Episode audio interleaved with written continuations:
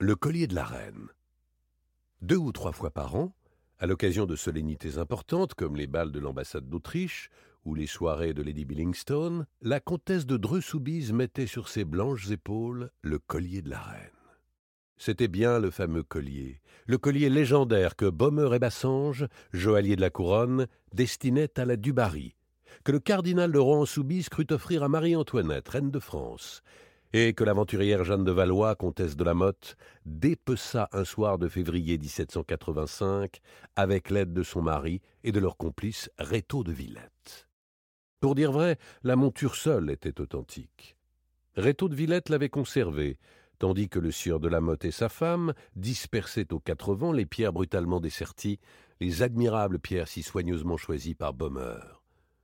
Plus tard, en Italie, il la vendit à Gaston de Dreux-Soubise, neveu et héritier du cardinal, sauvé par lui de la ruine lors de la retentissante banqueroute de Rohan-Guéméné, et qui, en souvenir de son oncle, racheta les quelques diamants qui restaient en la possession du bijoutier anglais Jeffreys, les compléta avec d'autres de valeur beaucoup moindre, mais de même dimension, et parvint à reconstituer le merveilleux collier en esclavage tel qu'il était sorti des mains de Baumer et Bassange. De ce bijou historique, pendant près d'un siècle, les Dreux Soubise s'enorgueillirent. Bien que diverses circonstances eussent notablement diminué leur fortune, ils aimèrent mieux réduire leur train de maison que d'aliéner la royale et précieuse relique. En particulier le comte actuel y tenait comme on tient à la demeure de ses pères. Par prudence, il avait loué un coffre au Crédit lyonnais pour l'y déposer. Il allait l'y chercher lui-même l'après-midi du jour où sa femme voulait s'emparer, et l'y reporter lui-même le lendemain. Ce soir-là, à la réception du palais de Castille, la comtesse eut un véritable succès, et le roi Christian, en l'honneur de qui la fête était donnée, remarqua sa beauté magnifique. Les pierreries ruisselaient autour du cou gracieux.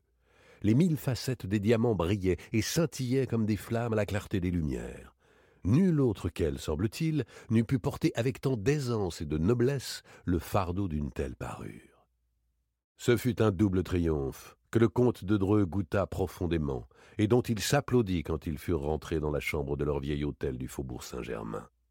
Il était fier de sa femme, et tout autant peut-être du bijou qui illustrait sa maison depuis quatre générations. Et sa femme en tirait une vanité un peu puérile, mais qui était bien la marque de son caractère altier. Non sans regret, elle détacha le collier de ses épaules et le tendit à son mari qui l'examina avec admiration, comme s'il ne le connaissait point. Puis, l'ayant remis dans son écrin de cuir rouge aux armes du cardinal, il passa dans un cabinet voisin, sorte d'alcôve plutôt, que l'on avait complètement isolé de la chambre et dont l'unique entrée se trouvait au pied de leur lit. Comme les autres fois, il le dissimula sur une planche assez élevée, parmi des cartons à chapeau et des piles de linge, il referma la porte et se dévêtit. Au matin, il se leva vers neuf heures, avec l'intention d'aller, avant le déjeuner, jusqu'au Crédit lyonnais. Il s'habilla, but une tasse de café et descendit aux écuries. Là, il donna des ordres, un des chevaux l'inquiétait. Il le fit marcher et trotter devant lui dans la cour, puis il retourna près de sa femme. Elle n'avait point quitté la chambre et se coiffait, aidée de sa bonne. Elle lui dit Vous sortez? Oui, pour cette course. Ah, en effet, c'est plus prudent. Il pénétra dans le cabinet. Mais au bout de quelques secondes, il demanda, sans le moindre étonnement d'ailleurs Vous l'avez pris, cher ami? Elle répliqua. Comment? Mais non, je n'ai rien pris. Vous l'avez dérangé? Pas du tout. Je n'ai même pas ouvert cette porte. Il apparut décomposé, et il balbutia, la voix à peine intelligible. Vous n'avez pas. Ce n'est pas vous? Alors. Elle accourut, et ils cherchèrent fiévreusement, jetant les cartons à terre et démolissant les piles de linge. Et le comte répétait. Inutile. Tout ce que nous faisons est inutile. C'est ici, là, sur cette planche que je l'ai mis. Vous avez pu vous tromper. C'est ici, là, sur cette planche, et pas sur une autre. Ils allumèrent une bougie, car la pièce était assez obscure, et ils enlevèrent tout le linge et tous les objets qui l'encombraient. Et quand il n'y eut plus rien dans le cabinet, ils durent s'avouer avec désespoir que le fameux collier, le collier en esclavage de la reine, avait disparu. De nature résolue, la comtesse, sans perdre de temps en vaines lamentations, fit prévenir le commissaire, M. Valorbe, dont ils avaient eu déjà l'occasion d'apprécier l'esprit sagace et la clairvoyance. On le mit au courant par le détail, et tout de suite il demanda. Êtes-vous sûr, monsieur le comte, que personne n'a pu traverser la nuit votre chambre? Absolument sûr. J'ai le sommeil très léger. Mieux encore, la porte de cette chambre était fermée au verrou. J'ai dû le tirer ce matin quand ma femme a sonné la bonne. Et il n'existe pas d'autre passage qui permette de s'introduire dans le cabinet. Aucun Pas de fenêtre. Si, mais elle est condamnée. Je désirerais m'en rendre compte. On alluma des bougies, et aussitôt M. Valorbe fit remarquer que la fenêtre n'était condamnée qu'à mi-hauteur, par un bahut, lequel en outre ne touchait pas exactement aux croisées. Il y touche suffisamment, répliqua M. de Dreux, pour qu'il soit impossible de le déplacer sans faire beaucoup de bruit. Et sur quoi donne cette fenêtre? Sur une courette intérieure. Et vous avez encore un étage au-dessus de celui-là? Deux, mais au niveau de celui des domestiques, la cour était protégée par une grille à petite maille. C'est pourquoi nous avons si peu de jours. D'ailleurs, quand on eut écarté le bahut, on constata que la fenêtre était close, ce qui n'aurait pas été si quelqu'un avait pénétré du dehors. À moins, observa le comte, que ce quelqu'un ne soit sorti par notre chambre. Auquel cas vous n'auriez pas trouvé le verrou de cette chambre poussé. Le commissaire réfléchit un instant, puis se tourna vers la comtesse. Savait-on dans votre entourage, madame, que vous deviez porter ce collier hier soir? Certes, je ne m'en suis pas caché, mais personne ne savait que nous l'enfermions dans ce cabinet. Personne. Personne, à moins que. Je vous en prie, madame, précisez. C'est là un point des plus importants. Elle dit à son mari je songeais à Henriette. Henriette, elle ignore ce détail comme les autres. En es-tu certain? Quelle est cette dame? interrogea M. Valorbe. Une amie de couvent qui s'est fâchée avec sa famille pour épouser une sorte d'ouvrier. À la mort de son mari, je l'ai recueillie avec son fils et leur ai meublé un appartement dans cet hôtel. Et il ajouta avec embarras Elle me rend quelques services, elle est très adroite de ses mains. À quel étage habite-t-elle? Au nôtre, pas loin du reste, à l'extrémité de ce couloir, et même j'y pense, la fenêtre de sa cuisine ouvre sur cette courette, n'est-ce pas? Oui, juste en face de la nôtre. Un léger silence suivit cette déclaration. Puis M. Valorbe demanda qu'on le conduisît auprès d'Henriette. Ils la trouvèrent en train de coudre, tandis que son fils Raoul, un bambin de six à sept ans, lisait à ses côtés. Assez étonné de voir le misérable appartement qu'on avait meublé pour elle, et qui se composait au total d'une pièce sans cheminée et d'un réduit servant de cuisine, le commissaire la questionna. Elle parut bouleversée en apprenant le vol commis. La veille au soir, elle avait elle-même habillé la comtesse et fixé le collier autour de son cou. Seigneur Dieu s'écria-t-elle, qui m'aurait jamais dit? Et vous n'avez aucune idée Pas le moindre doute. Il est possible cependant que le coupable ait passé par votre chambre. Elle rit de bon cœur, sans même imaginer qu'on pouvait l'effleurer d'un soupçon. Mais je ne l'ai pas quittée, ma chambre. Je ne sors jamais, moi. Et puis, vous n'avez donc pas vu? Elle ouvrit la fenêtre du réduit. Tenez, il y a bien trois mètres jusqu'au rebord opposé. Qui vous a dit que nous envisagions l'hypothèse d'un vol effectué par là? Mais le collier n'était-il pas dans le cabinet? Comment le savez-vous? Dame, j'ai toujours su qu'on l'y mettait la nuit. On en a parlé devant moi. Sa figure, encore jeune, mais que les chagrins avaient flétrie, marquait une grande douceur et de la résignation. Cependant, elle eut soudain dans le silence une expression d'angoisse, comme si un danger l'eût menacée. Elle attira son fils contre elle. L'enfant lui prit la main et l'embrassa tendrement. Je ne suppose pas, dit M. de Dreux au commissaire quand ils furent seuls, je ne suppose pas que vous la soupçonniez. Je réponds d'elle, c'est l'honnêteté même. Oh, je suis tout à fait de votre avis, affirma M. Valorme. C'est tout au plus si j'avais pensé à une complicité inconsciente. Mais je reconnais que cette explication doit être abandonnée, d'autant qu'elle ne résout nullement le problème auquel nous nous heurtons. Le commissaire ne poussa pas plus avant cette enquête que le juge d'instruction reprit et compléta les jours suivants. On interrogea les domestiques, on vérifia l'état du verrou, on fit des expériences sur la fermeture et sur l'ouverture de la fenêtre du cabinet, on explora la courette de haut en bas, tout fut inutile. Le verrou était intact. La fenêtre ne pouvait s'ouvrir ni se fermer du dehors. Plus spécialement, les recherches visèrent Henriette, car malgré tout, on en revenait toujours de ce côté. On fouilla sa vie minutieusement, et il fut constaté que depuis trois ans, elle n'était sortie que quatre fois de l'hôtel, et les quatre fois pour des courses que l'on put déterminer. En réalité, elle servait de femme de chambre et de couturière à madame de Dreux, qui se montrait à son égard d'une rigueur dont tous les domestiques témoignèrent en confidence. D'ailleurs, disait le juge d'instruction, qui au bout d'une semaine aboutit aux mêmes conclusions que le commissaire, en admettant que nous connaissions le coupable, et nous n'en sommes pas là, nous n'en saurions pas davantage sur la manière dont le vol a été commis. Nous sommes barrés à droite et à gauche par deux obstacles, une porte et une fenêtre fermée. Le mystère est double. Comment a-t-on pu s'introduire et comment, ce qui était beaucoup plus difficile, a-t-on pu s'échapper en laissant derrière soi une porte close au verrou et une fenêtre fermée? Arsène Lupin, le gentleman cambrioleur est sur Europe 1. Au bout de quatre mois d'investigation, l'idée secrète du juge était celle-ci. Monsieur et Madame de Dreux, pressés par des besoins d'argent, qui de fait étaient considérables, avaient vendu le collier de la reine. Il classa l'affaire. Le vol du précieux bijou porta aux Dreux-Soubise un coup dont ils gardèrent longtemps la marque. Leur crédit n'étant plus soutenu par leur sorte de réserve que constituait un tel trésor, ils se trouvèrent en face de créanciers plus exigeants et de prêteurs moins favorables. Ils durent couper dans le vif, aliénés, hypothéqués. Bref, c'eût été la ruine si deux gros héritages de parents éloignés ne les avaient sauvés. Ils souffrirent aussi dans leur orgueil, comme s'ils avaient perdu un quartier de noblesse. Et chose bizarre, ce fut à son ancienne amie de pension que la comtesse s'en prit. Elle ressentait contre elle une véritable rancune et l'accusait ouvertement. On la relégua d'abord à l'étage des domestiques, puis on la congédia du jour au lendemain. Et la vie coula sans événement notable, ils voyagèrent beaucoup. Un seul fait doit être relevé au cours de cette époque. Quelques mois après le départ d'Henriette, la comtesse reçut d'elle une lettre qui la remplit d'étonnement. Madame, je ne sais comment vous remercier, car c'est bien vous, n'est-ce pas, qui m'avez envoyé cela. Ce ne peut être que vous, personne d'autre ne connaît ma retraite au fond de ce petit village. Si je me trompe, excusez-moi, et retenez du moins l'expression de ma reconnaissance pour vos bontés passées. Que voulait-elle dire? Les bontés présentes ou passées de la comtesse envers elle se réduisaient à beaucoup d'injustice. Que signifiaient ces remerciements? Sommée de s'expliquer, elle répondit qu'elle avait reçu par la poste, en un pli non recommandé ni chargé, deux billets de mille francs. L'enveloppe qu'elle joignait à sa réponse était timbrée de Paris et ne portait que son adresse tracée d'une écriture visiblement déguisée.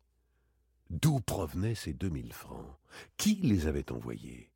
La justice s'informa, mais quelle piste pouvait-on suivre parmi ces ténèbres? Et le même fait se reproduisit douze mois après. Et une troisième fois, et une quatrième fois, et chaque année pendant six ans, avec cette différence que la cinquième et sixième année, la somme doubla, ce qui permit à Henriette, tombée subitement malade, de se soigner comme il convenait.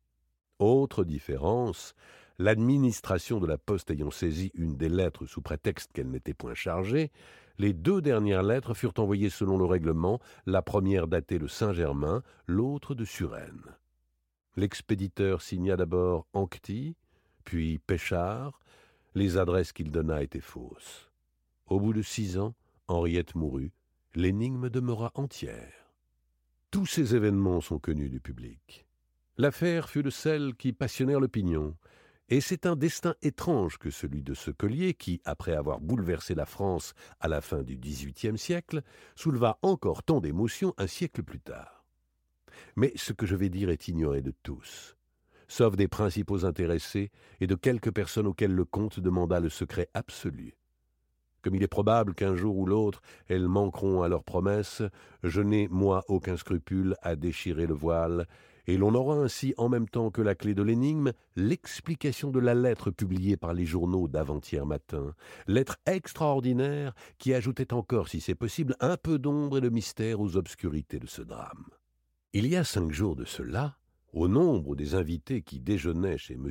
de Dreux-Soubise, se trouvaient ses deux nièces et sa cousine, et comme homme le président des Savilles, le député Bochas, le chevalier Floriani, que le comte avait connu en Sicile, et le général marquis de Rousière, un vieux camarade de cercle.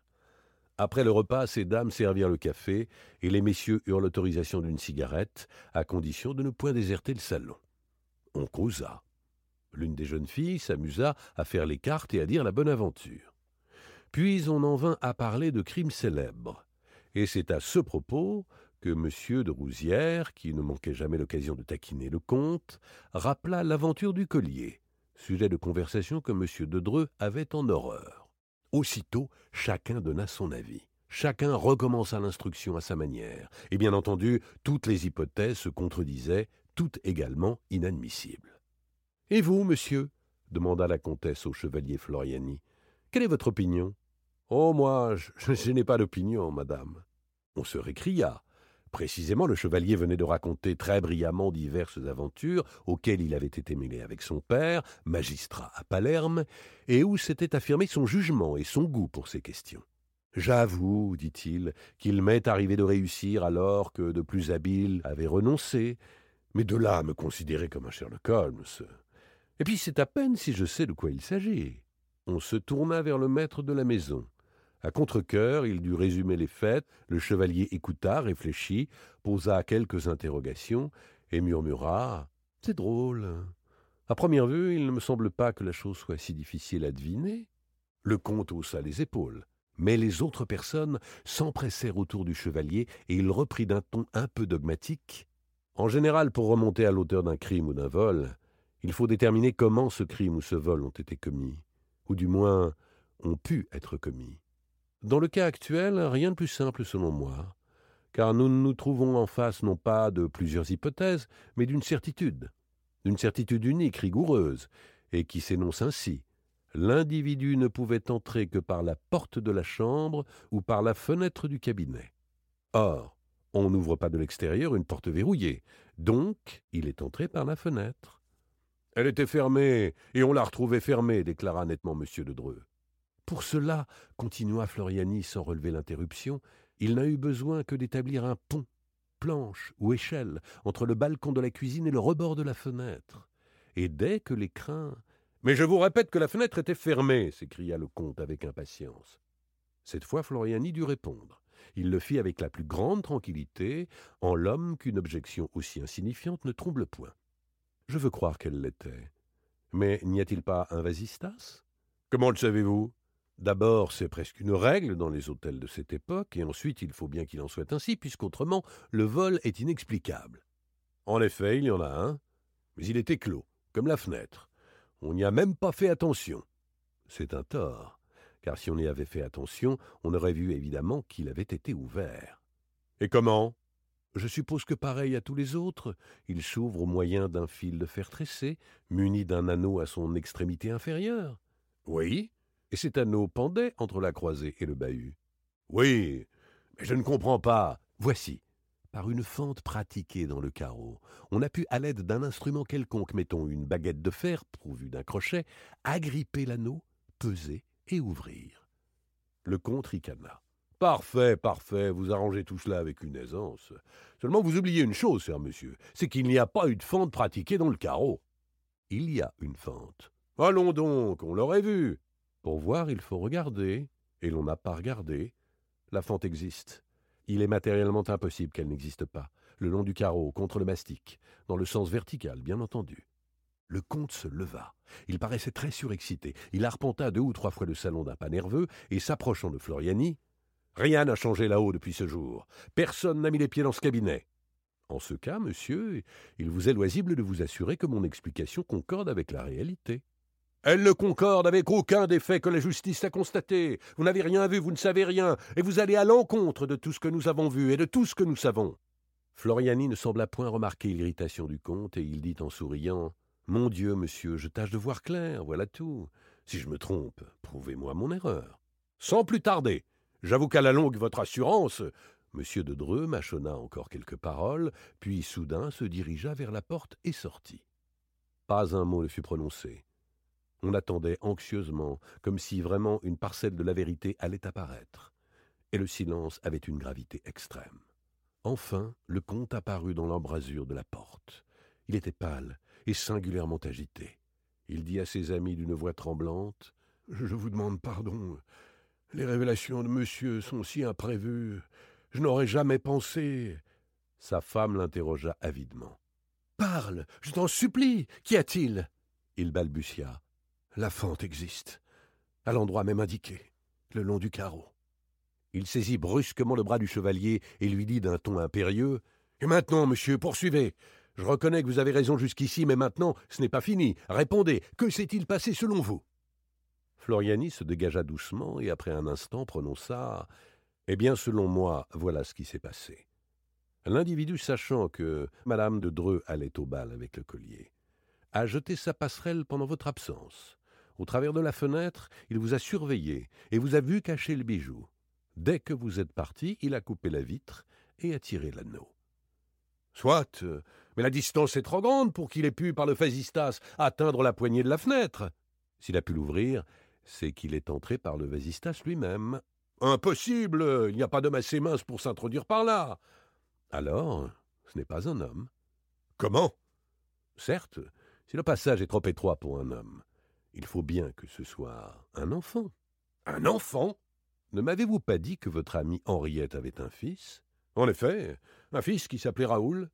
Il est infiniment probable que c'est ce Raoul qui a commis le vol. Quelle preuve en avez-vous? Quelle preuve? Il n'en manque pas de preuves. Ainsi, par exemple, il se tut et réfléchit quelques secondes, puis il reprit. Ainsi, par exemple, cette passerelle. Il n'est pas à croire que l'enfant l'ait apporté du dehors et remporté sans que l'on s'en soit aperçu. Il a dû employer ce qui était à sa disposition. Dans le réduit où Henriette faisait sa cuisine, il y avait, n'est-ce pas, des tablettes accrochées au mur, où l'on posait les casseroles. Deux tablettes, autant que je m'en souvienne. Il faudrait s'assurer si ces planches sont réellement fixées au tasseau de bois qui les supporte. Dans le cas contraire, nous serions autorisés à penser que l'enfant les a déclouées, puis attachées l'une à l'autre, Peut-être aussi, puisqu'il y avait un fourneau, trouverait-on le crochet à fourneau dont il a dû se servir pour ouvrir le vasistas? Sans mot dire, le comte sortit. Et cette fois, les assistants ne ressentirent même point la petite anxiété de l'inconnu qu'ils avaient éprouvée la première fois. Ils savaient, ils savaient de façon absolue que les prévisions de Floriani étaient justes. Il émanait de cet homme une impression de certitude si rigoureuse qu'on l'écoutait non point comme s'il déduisait des faits les uns des autres, mais comme s'il racontait des événements dont il était facile de vérifier au fur et à mesure l'authenticité. Et personne ne s'étonna lorsqu'à son retour le comte déclara C'est bien l'enfant, c'est bien lui, tout l'atteste. Vous avez vu les planches, le crochet. J'ai vu, les planches ont été déclouées, le, crochet est encore là. Mais madame de Dreux-Soubise s'écria C'est lui? Vous voulez dire plutôt que c'est sa mère, Henriette, est la seule coupable. Elle aura obligé son fils. Non, affirma le chevalier. La mère n'y est pour rien. Allons donc, ils habitaient la même chambre. L'enfant n'aurait pas pu agir à l'insu d'Henriette. Ils habitaient la même chambre, mais tout s'est passé dans la pièce voisine, la nuit, tandis que la mère dormait. Et le collier? fit le comte. On l'aurait trouvé dans les affaires de l'enfant. Pardon? Il sortait, lui. Le matin même, vous l'avez surpris devant sa table de travail. Il venait de l'école. Et peut-être la justice, au lieu d'épuiser ses ressources contre la mère innocente, aurait-elle été mieux inspirée en perquisitionnant là-bas, dans le pupitre de l'enfant, parmi ses livres de classe? Soit, euh, mais ces deux mille francs qu'Henriette recevait chaque année, n'est-ce pas le meilleur signe de sa complicité? Complice Vous eût-elle remercié de cet argent? Et puis, ne la surveillait-on pas? Tandis que l'enfant est libre, lui. Il a toute facilité pour courir jusqu'à la ville voisine, pour s'aboucher avec un revendeur quelconque et lui céder à vil prix un diamant, deux diamants, selon le cas, sous la seule condition que l'envoi d'argent sera effectué de Paris, moyennant quoi on recommencera l'année suivante. Passez la nuit avec le gentleman cambrioleur sur Europe 1. Un malaise indéfinissable oppressait les Dreux-Soubises et leurs invités. Vraiment, il y avait dans le ton, dans l'attitude de Floriani autre chose que cette certitude qui, dès le début, avait si fort agacé le comte. Il y avait comme de l'ironie, et une ironie qui semblait plutôt hostile que sympathique et amicale, ainsi qu'il eût convenu. Le comte affecta de rire. Tout cela est d'un ingénieux qui me ravit. Mes compliments. Quelle imagination brillante. Mais non, mais non, s'écria Floriani avec plus de gravité. Je n'imagine pas, j'évoque des circonstances qui furent inévitablement telles que je les montre. Qu'en savez-vous? Ce que vous-même m'en avez dit. Je me représente la vie de la mère et de l'enfant, là-bas au fond de la province. La mère qui tombe malade, les ruses et les inventions du petit pour vendre les pierreries et sauver sa mère, ou tout au moins adoucir ses derniers moments. Le mal l'emporte, elle meurt, des années passent, l'enfant grandit, devient un homme. Et alors? Et pour cette fois, je veux bien admettre que mon imagination se donne libre cours. Supposons que cet homme éprouve le besoin de revenir dans les lieux où il a vécu son enfance, qu'il les revoie, qu'il retrouve ceux qui ont soupçonné, accusé sa mère. Pensez-vous à l'intérêt poignant d'une telle entrevue dans la vieille maison où se sont déroulées les péripéties du drame? Ces paroles retentirent quelques secondes dans le silence inquiet. Et sur le visage de monsieur et madame de Dreux se lisait un effort éperdu pour comprendre, en même temps que la peur, que l'angoisse de comprendre. Le comte murmura Qui êtes-vous donc, monsieur Moi Mais le chevalier Floriani, que vous avez rencontré à Palerme et que vous avez été assez bon de convier chez vous déjà plusieurs fois. Alors que signifie cette histoire? Oh, mais rien du tout. C'est un simple jeu de ma part. J'essaie de me figurer la joie que le fils d'Henriette, s'il existe encore, aurait à vous dire qu'il fut le seul coupable, et qu'il le fut parce que sa mère était malheureuse, sur le point de perdre la place de domestique dont elle vivait, et parce que l'enfant souffrait de voir sa mère malheureuse. Il s'exprimait avec une émotion contenue, à demi levée et penché vers la comtesse. Aucun doute ne pouvait subsister. Le chevalier Floriani n'était autre que le fils d'Henriette. Tout dans son attitude, dans ses paroles le proclamait. D'ailleurs, n'était-ce point son intention évidente, sa volonté même d'être reconnu comme tel Le comte hésita. Quelle conduite allait-il tenir envers l'audacieux personnage? Sonner? Provoquer un scandale? Démasquer celui qu'il avait dépouillé jadis? Mais il y avait si longtemps. Et qui voudrait admettre cette histoire absurde d'enfant coupable? Non, il valait mieux accepter la situation en affectant de n'en point saisir le véritable sens. Et le comte, s'approchant de Floriani, s'écria avec enjouement Très amusant, très curieux, votre roman, je vous jure qu'il me passionne. Mais suivant vous, qu'est-il devenu, ce bon jeune homme, ce modèle des fils? J'espère qu'il ne s'est pas arrêté en si beau chemin. Oh, certes non. N'est-ce pas? Après un tel début, prendre le collier de la reine à six ans, le célèbre collier que convoitait Marie-Antoinette, et le prendre, observa Floriani, se prêtant au jeu du comte, le prendre sans qu'il lui en coûte le moindre désagrément, sans que personne n'ait l'idée d'examiner l'état des carreaux, ou s'avise que le rebord de la fenêtre était trop propre, ce rebord qu'il avait essuyé pour effacer les traces de son passage sur l'épaisse poussière. Avouez qu'il y avait de quoi tourner la tête d'un gamin de son âge. C'est donc si facile. Il n'y a donc qu'à vouloir et à tendre la main. Ma foi, il voulut. Et il tendit la main. Les deux mains, reprit le chevalier en riant. Il y eut un frisson. Quel mystère cachait la vie de ce soi-disant Floriani? Combien extraordinaire devait être l'existence de cet aventurier voleur génial à six ans, et qui aujourd'hui, par un raffinement de dilettante en quête d'émotion, ou tout au plus pour satisfaire un sentiment de rancune, venait braver sa victime chez elle, audacieusement, follement, et cependant avec toute la correction d'un galant homme en visite. Il se leva et s'approcha de la comtesse pour prendre congé. Elle réprima un mouvement de recul. Il sourit. Oh, madame, vous avez peur. Aurais-je donc poussé trop loin ma petite comédie de sorcier de salon? Elle se domina et répondit avec la même désinvolture un peu railleuse. Nullement, monsieur. La légende de ce bon fils m'aura au contraire fort intéressé, et je suis heureuse que mon collier ait été l'occasion d'une destinée aussi brillante. Mais ne croyez-vous pas que le fils de cette femme, de cette Henriette, obéissait surtout à sa vocation? Il tressaillit. Sentant la pointe, il répliqua J'en suis persuadé. Il fallait même que cette vocation fût sérieuse pour que l'enfant ne s'en rebutât point. Et comment cela? Mais oui, vous le savez. La plupart des pierres étaient fausses. Il n'y avait de vrai que les quelques diamants rachetés aux bijoutiers anglais, les autres ayant été vendus un à un selon les dures nécessités de la vie. C'était toujours le collier de la reine, monsieur, dit la comtesse avec hauteur. Et voilà, me semble-t-il, ce que le fils d'Henriette ne pouvait comprendre.